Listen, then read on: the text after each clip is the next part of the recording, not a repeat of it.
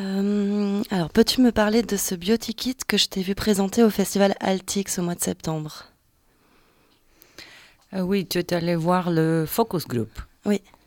C'est une euh, performance conférence où moi, en tant que la patronne de mon ferme, parce que j'ai une ferme où je produis des produits de beauté en utilisant des fluides sexuels féminins.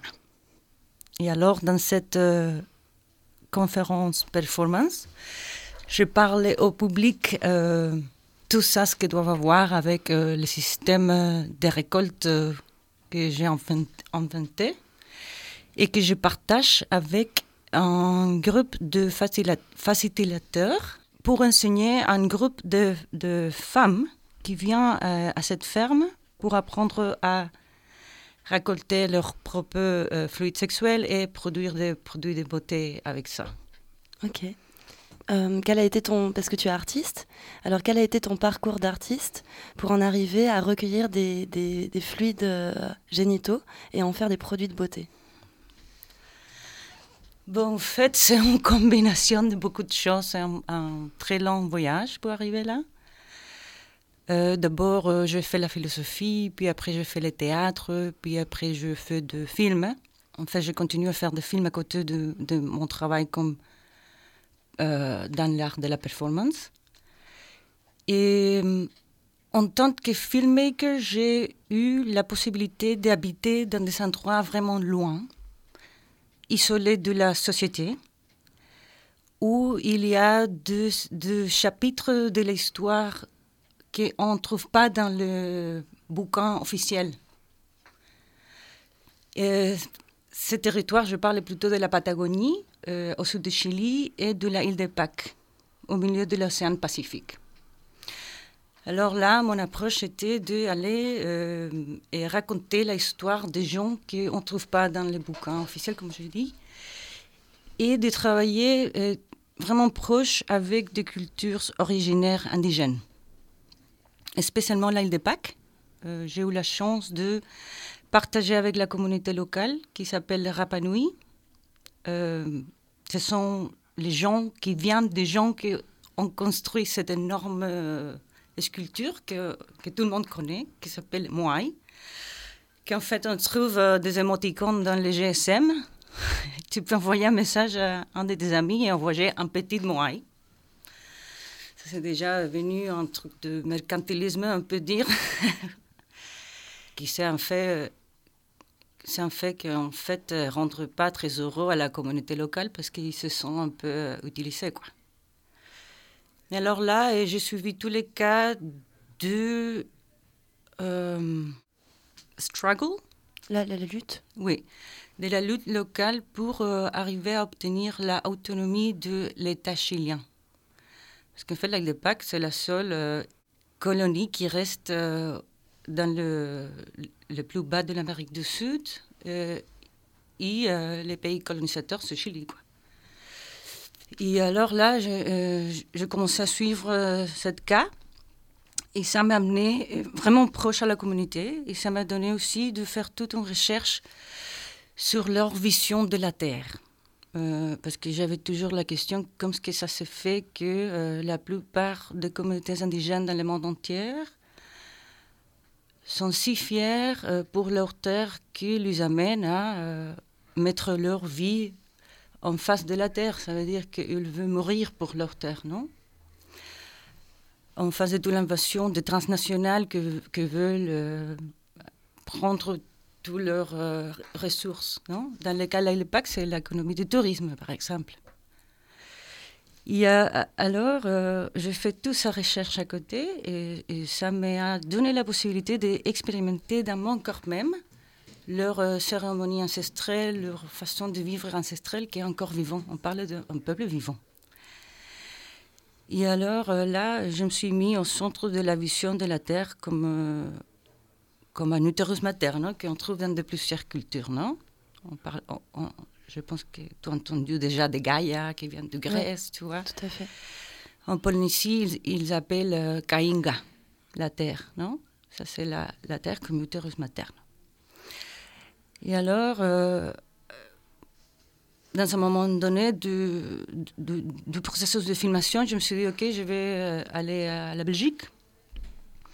Parce que c'est devenu un peu difficile de côté politique, la façon dont laquelle euh, Chili a,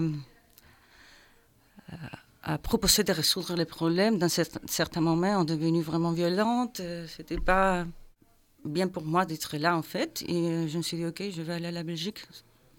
Je suis belge aussi, ma, mère est belge, alors j'ai de la famille là. Et quand je suis arrivée ici, je, me suis rendu compte qu'en fait, oui, j'avais tout ce matériel et euh, j'ai aussi la chance de connaître beaucoup de gens qui travaillent à Bruxelles dans l'art de la performance. Et petit à petit, euh, après avoir fait une étude post-master dans une école qui s'appelle APAS, euh, j'ai changé le point de vue que j'avais sur l'extérieur. Ça veut dire l'extérieur comme, territoire isolé, qu'on ne connaît pas, euh, qui sont remplis des histoires qui ne sont pas dans, dans, dans le bouquin des histoires, comme j'avais dit au début. J'ai tourné ce point de vue vers le corps, vers des territoires qui sont aussi euh, pas pris en compte par l'histoire officielle comme les utérus. Parce que la vision qu'on a de l'utérus, c'est quand même euh, très dirigée par une version euh, scientifique qui est située dans qui, qui, a été située et qui est située dans certains contextes, euh, qui, qui molde. Qui modèle? Oui, qui modèle la façon dont laquelle on approche certaines parties du corps, et spécialement l'utérus, non? Et là, euh, j'ai mis mon propre utérus comme un territoire euh, avec la décision d'aller euh, les explorer et, trouver qu'est-ce que ça, ça veut dire vraiment. Et alors, ce moment-là, oui, une fois que tu commences à, mettre de l'attention là-dedans, tu te rends compte qu'il y a beaucoup de choses qui sont tabous, qu'on ne parlait pas. Par exemple, le niveau de fluidité qu'on a en tant que corps féminin. Il y a beaucoup de fluides qu'on produit pas seulement la sang menstruelle, euh, mais euh, il y a beaucoup de fluides qui sont associés au plaisir de femmes. Euh, par exemple, les éjaculations. Grâce à la pornographie, on a déjà entendu sur l'éjaculation de point G. Mais en fait, il y a beaucoup plus d'éjaculations que ça. C'est grâce aux visions taoïstes en fait, que j'ai trouvé 12 ans plus, l'éjaculation du clitoris et l'éjaculation du cervix. Alors là, euh, oui, il y a, j'ai trouvé une culture qui n'avait pas peur de parler qu'en fait les femmes éjaculaient, pas que d'une façon, mais aussi de trois façons. Et euh, quand j'ai commencé à faire la ferme, et je travaille avec un grand groupe de femmes, euh, là, je me rendais compte, non, qu'il y a pas seulement trois, mais il y a beaucoup plus des éjaculations féminines. Ce sont, de, ce sont le, le, juices concernant le plaisir, mais aussi on a des autres juices euh, qui sont liés à euh, tout ça, ce qui se passe entre menstruation et menstruation. Tu vois, là, entre menstruation et menstruation, on a la ovulation. Et entre la menstruation et l'ovulation, la ovulation et la menstruation, il y a beaucoup, beaucoup, beaucoup de fluides. Et puis à côté de ça, on a tous les fluides qui sont associés au corps qui vieillisse. C'est le corps euh, post-ménopause. Les femmes, la plupart des femmes produisent des fluides vaginaux aussi. Euh, et c'est incroyable pendant la recherche, comme je me suis rendu compte que euh, la communauté scientifique a vraiment rien à dire sur cette fluide parce qu'en fait, il y a. Tu trouves dans, dans l'Internet qu'il y a des communautés de femmes qui se communiquent entre elles euh, pour essayer d'entendre qu'est-ce que c'est cette fluide qui sort de la vagin une fois que tu es plus fertile. Parce que quand elles vont voir le gynécologue, le gynécologue traite cette fluide comme une infection vaginale, au lieu d'aller voir euh, qu'est-ce que ça, ça veut dire? Parce que la plupart des fluides avec lesquels je travaille, j'étais capable de trouver l'information, en fait, tout la trouve en Internet, euh, concernant les propriétés nutritives de tous ces fluides. Alors, évidemment, tous les fluides qui sont associés à être enceinte, à la, possibilité de, donner la vie, d'être mère, d'être fertile. Euh, la plupart de ces fluides sont déjà étudiés par la communauté scientifique. Tu peux trouver euh, de quoi ils sont faits. Mais tout ça, ce qui doit avoir avec les plaisirs et avec les corps qui envieillissent, il n'y a pas tellement d'intérêt là, dedans, d'aller découvrir qu'est-ce que ces fluides portent. Et alors, euh, dans les fermes, on peut dire que je suis, oui, vraiment dans la recherche artistique, non? Euh, Ça veut dire que j'ai même beaucoup, beaucoup de disciplines différentes. Euh, pas seulement dans l'art, mais des autres disciplines comme l'agriculture, l'écologie, question des économies, la biologie, la technologie. Et ça est devenu en fait une performance de longue de, duration longue. C'est une expérience qui dure 16 jours. Euh, on a des groupes de, de, femmes qui, qui viennent pour 7 jours. On dort tous ensemble. C'est aussi une installation, euh, site-specific installation, de point de vue où je m'adapte aux conditions de, du lieu où je fais les, les fermes.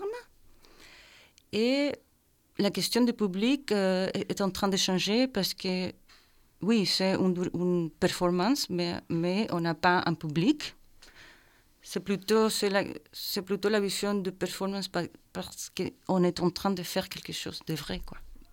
Mais dans un contexte qui propose une vision euh, critique en utilisant des moyens artistiques ici, une partie importante du projet, c'est la notion de la production de connaissances. Parce que quand tu as un groupe de personnes qui ont signé un contrat et qui, disent, OK, on va aller vers euh, notre abysse, parce qu'en fait, euh, dans les fermes, on appelle euh, les génitaux féminins, on les appelle abyss. Dans les fermes, on est occupé à récolter les endroits érogènes de, de l'abysse. Alors, quand tu as un groupe qui a signé un contrat pour faire ça, on peut aller vraiment loin tout ensemble dans la direction de découvrir qu'est-ce que ça, ça veut dire. Qu'est-ce qu'on peut découvrir ensemble au-delà de, de, la vision euh, pédagogique de l'école et de la vision scientifique euh, et au-delà de la vision euh, de la industrie de la beauté, non? Il y a toute une liation euh, entre la façon dont laquelle le corps de femme est proposé mercantiliste qu'on habite versus une ignorance majoritaire concernant la faculté de notre propre organe sexuel euh, et la supra-confiance qu'on a sur les technologies gynécologues. Alors oui, les fermes, c'est aussi euh, une euh, possibilité de euh, déconstruire qu'est-ce que c'est la beauté pour, pour construire qu'est-ce que c'est la féminité. Non? Et alors, ça, ce spectacle, on peut dire que tu as vu, moi, je parle du projet et je pose des questions au public, tu vois? Et ce sont des questions vraies où j'ai, la plupart des de, fois, j'obtiens des réponses euh, sur mes questions et comme ça, les projets grandissent et grandissent. Tu vois, les projets a, commencé comme un projet spéculatif, mais de la spéculation à la réalité. On va vraiment, petit à petit, tout devient vrai, quoi. Et là, évidemment, il y a la question pourquoi le corps des femmes, pourquoi des autres corps, parce que tu, tu tombes euh, de nouveau sur la vision binaire, binaire qu'on a dans la société. Et en fait, euh, oui, c'est un, point c'est un point délicat. Les prochains pas du projet seront en fait de faire une ferme pour des hommes. J'ai déjà des hommes inscrits pour cette ferme, même si la ferme n'est pas encore créée. Puis après, euh, peut-être aussi aller vers le corps trans, où je pense qu'il il y a beaucoup, beaucoup, beaucoup de, de tabous euh, et beaucoup de recherches qui ne sont pas encore faites concernant la fluidité du corps trans. Et l'idée, c'est de finir euh, dans un village éco-érogène avec tous les fermes ensemble. Ok. Tu vois, et, j'espère que ça, ça va être dans les desserts les plus sèches du monde, qui s'appelle le dessert d'Atacama, c'est au Chili.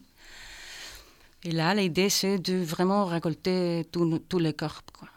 Tous les corps, C'est très beau l'idée du village éco-érogène. Oui, ouais. oui, oui. C'est un très joli mot. C'est toi qui l'as inventé.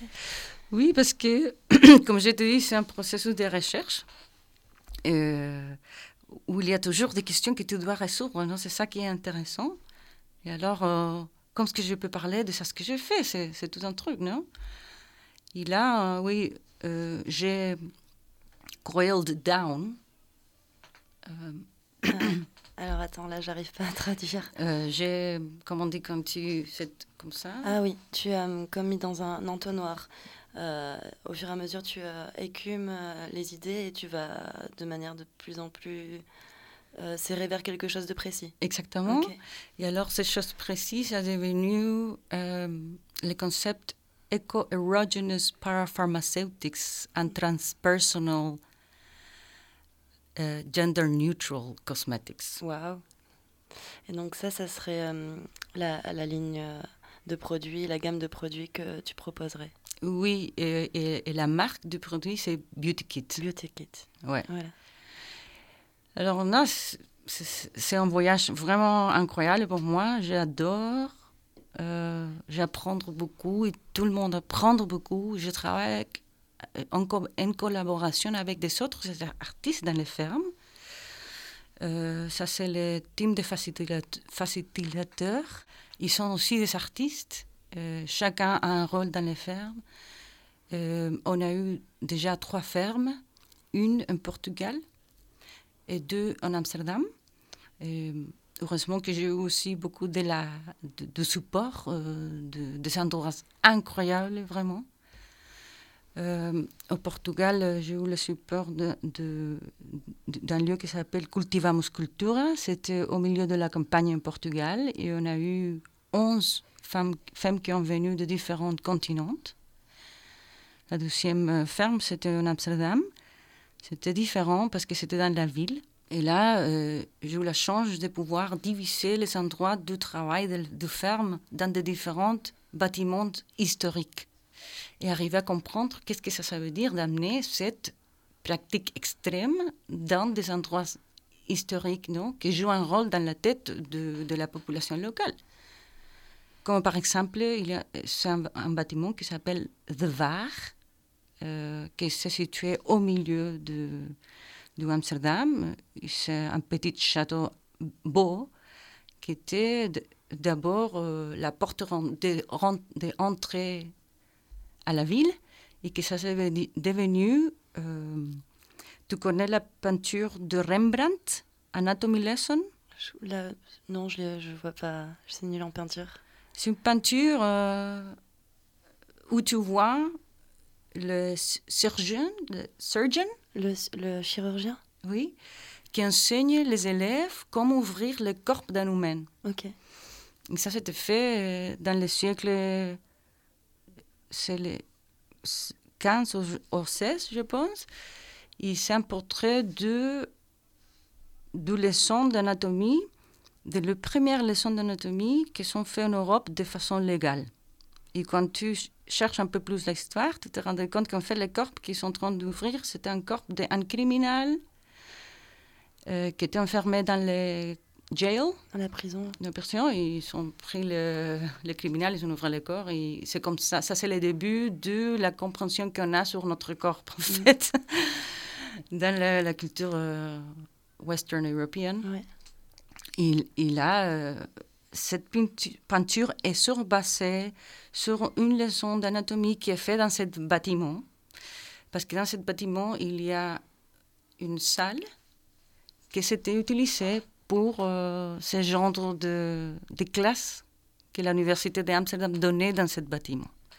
Alors, une partie de ferme, on l'a fait dans cette salle. Alors, c'était incroyable pour nous de voir qu'est-ce que ça, veut dire d'amener des pratiques orgasmiques euh, comme une couche en dessous de cette couche historique, tu vois. et dans un lieu où il y a des gens qui travaillent.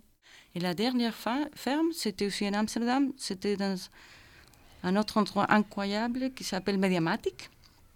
Et c'était un, euh, barn. À une grange. Oui. Ok. C'est un vrai grange. Et là, on a eu euh, neuf femmes qui sont venues aussi de différents continents. Et, dans les trois femmes que j'ai dit, j'ai travaillé avec euh, ce groupe des artistes pour donner l'expérience, non? Ouais. Et dans les fermes, chaque participant, chaque participante devient le récolteur de leur habit. tous, les, tous, les, participants de cette ferme participent de manière gratuite. Euh, j'ai un modèle économique sur, basé sur un euh, water pump, qui en fait c'est... C'est quoi comme un... Une spirale. Ok, comme une spirale. Ça veut dire que chaque processus de la beurre influence, influence chacun.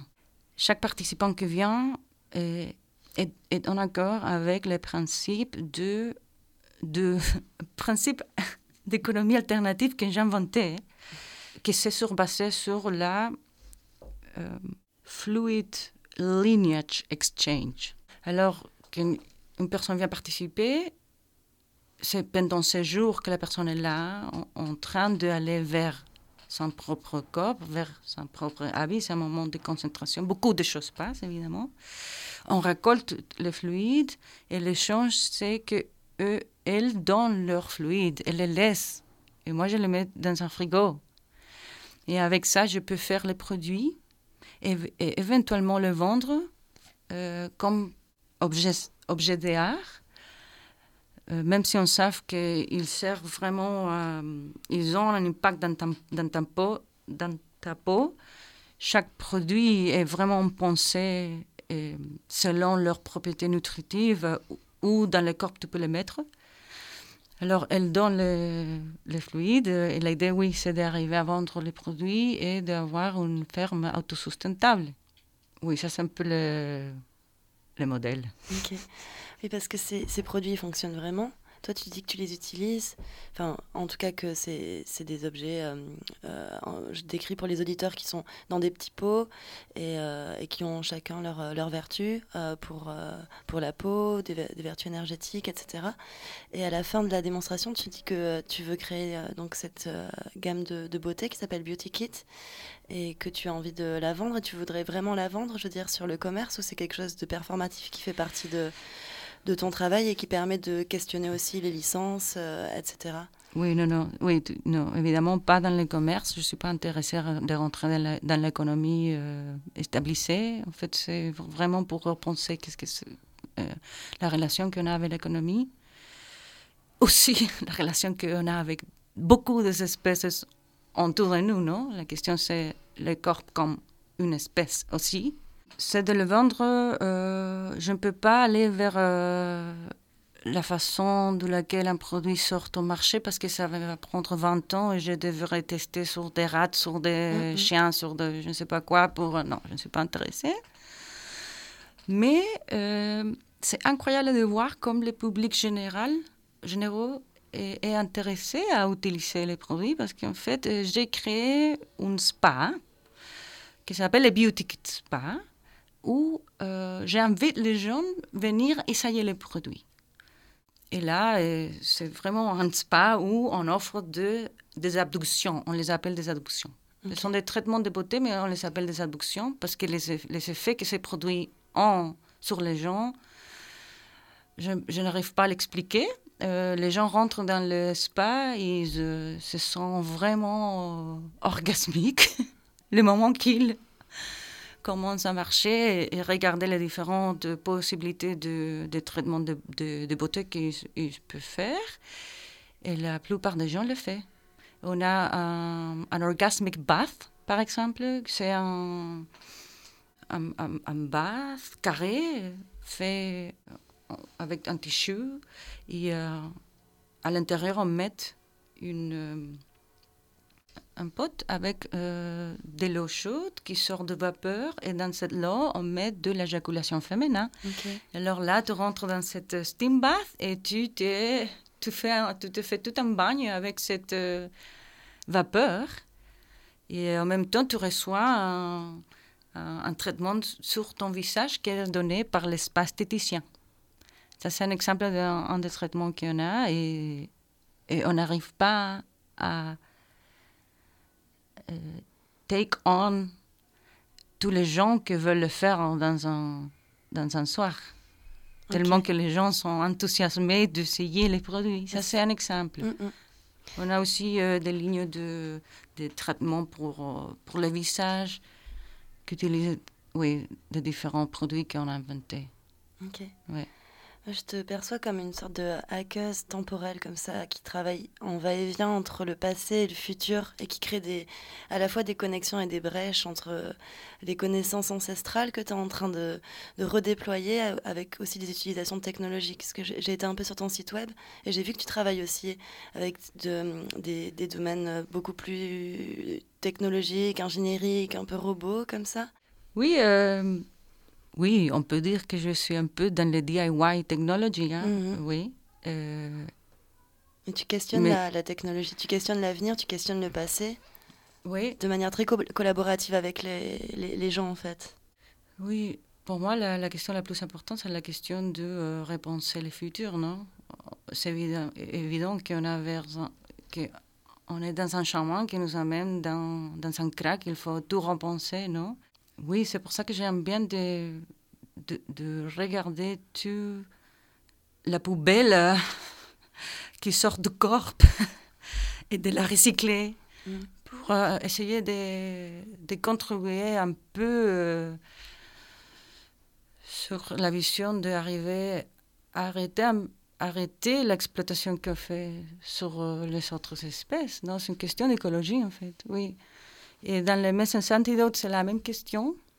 ça, c'est une machine euh, que j'appelle un totem, parce que je mets ma sang menstruel congelé, sculpté euh, dans la forme d'un utérus, en fait, que je mets dans la machine. Et on programme la machine pour arriver à résoudre, à dissoudre oui. euh, cet utérus petit à petit dans le temps ça devient des gouttes de sang, en fait, qui tombent dans tout un apparatus alchimique qui mélange la sang avec une substance secrète. Et, euh, et puis, euh, on peut la boire. Et ça, c'est une antidote euh, en contre de tout. Et c'est sur basé sur l'information que tu peux trouver sur Internet. Si tu, tu veux chercher qu'est-ce qu'il y a dedans la sang menstruelle, tu vas les trouver que la les cellules mères, par exemple, sont incroyables. Ils ont la capacité de devenir euh, euh, des autres euh, cellules dans le corps, mais d'une façon beaucoup plus plastique et rapide en comparaison à des autres cellules mères qu'on a dans le corps. Et, la communauté scientifique s'en rendait compte de ça. Ils, ils, sont en train de créer tout genre de thérapie avec la cellule mère qui vient de la menstruelle parce que euh, ça fonctionne comme euh, une espèce de corps réparatoire.